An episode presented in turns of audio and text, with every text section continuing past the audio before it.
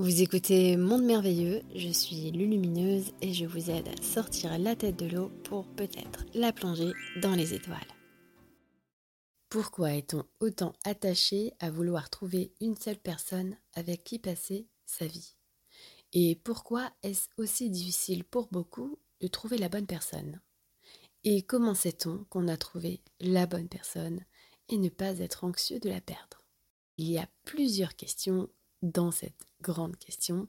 Je vais commencer par la première. Pourquoi est-on autant attaché à vouloir trouver une seule personne avec qui passer sa vie?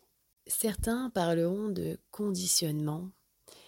C'est peut-être le cas, mais je vois ici, sur un autre plan, cette euh, attraction naturelle qu'a l'humain de retrouver finalement son double de lumière. Alors, ce double de lumière, il va évidemment avoir tendance à le rechercher à l'extérieur puisque l'humain se focalise encore énormément sur ce qu'il voit, ce qu'il perçoit, ce qui est formel et ce qui est devant lui.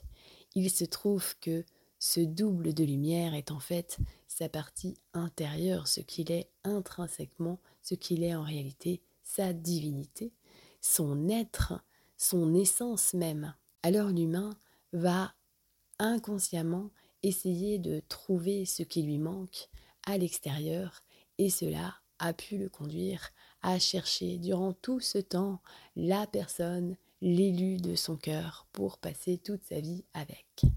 En cas pratique, ça ne se passe pas toujours comme ça et en réalité l'humain est souvent confronté à diverses expériences afin justement d'apprendre la vie à travers les relations.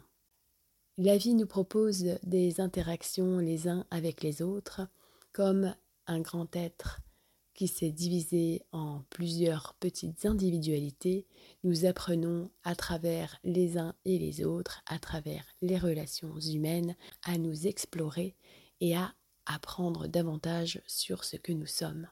Est-ce qu'on est donc obligé de passer sa vie avec la même et seule personne? Eh bien non, on n'a aucune obligation, mais cette attraction peut s'expliquer par la nature même de ce qu'on vient chercher.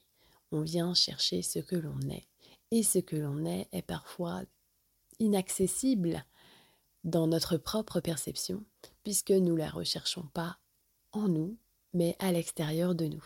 Pourquoi il serait si difficile pour beaucoup de trouver la bonne personne? Eh bien cela dépend de chacun, de ce que l'on a à générer, à traverser, à expérimenter. Nous avons tous des paramètres différents et la vie dans les relations va nous amener différentes personnes avec lesquelles on devra composer.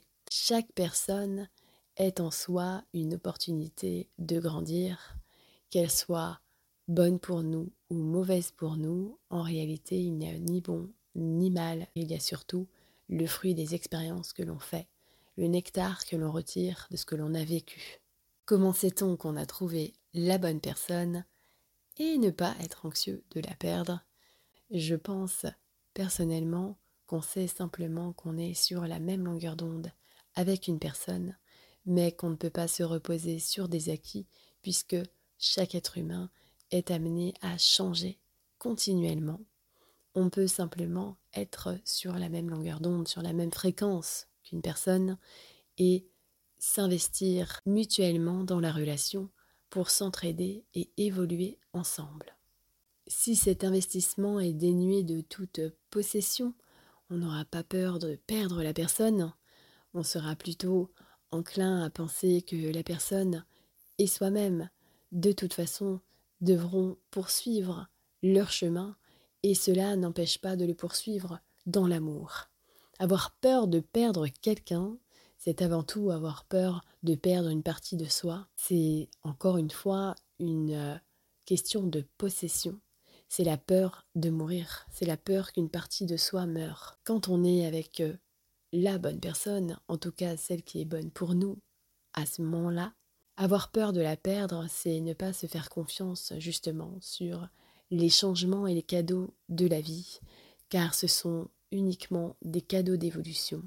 Évidemment, cela peut comporter des épreuves et peut-être de la souffrance, mais deux personnes engagées l'une envers l'autre n'ont pas peur de se perdre si vraiment elles sont engagées à se faire évoluer. Elles sont plutôt dans une entraide mutuelle et ils ne sont pas dans l'attente d'une promesse éternelle.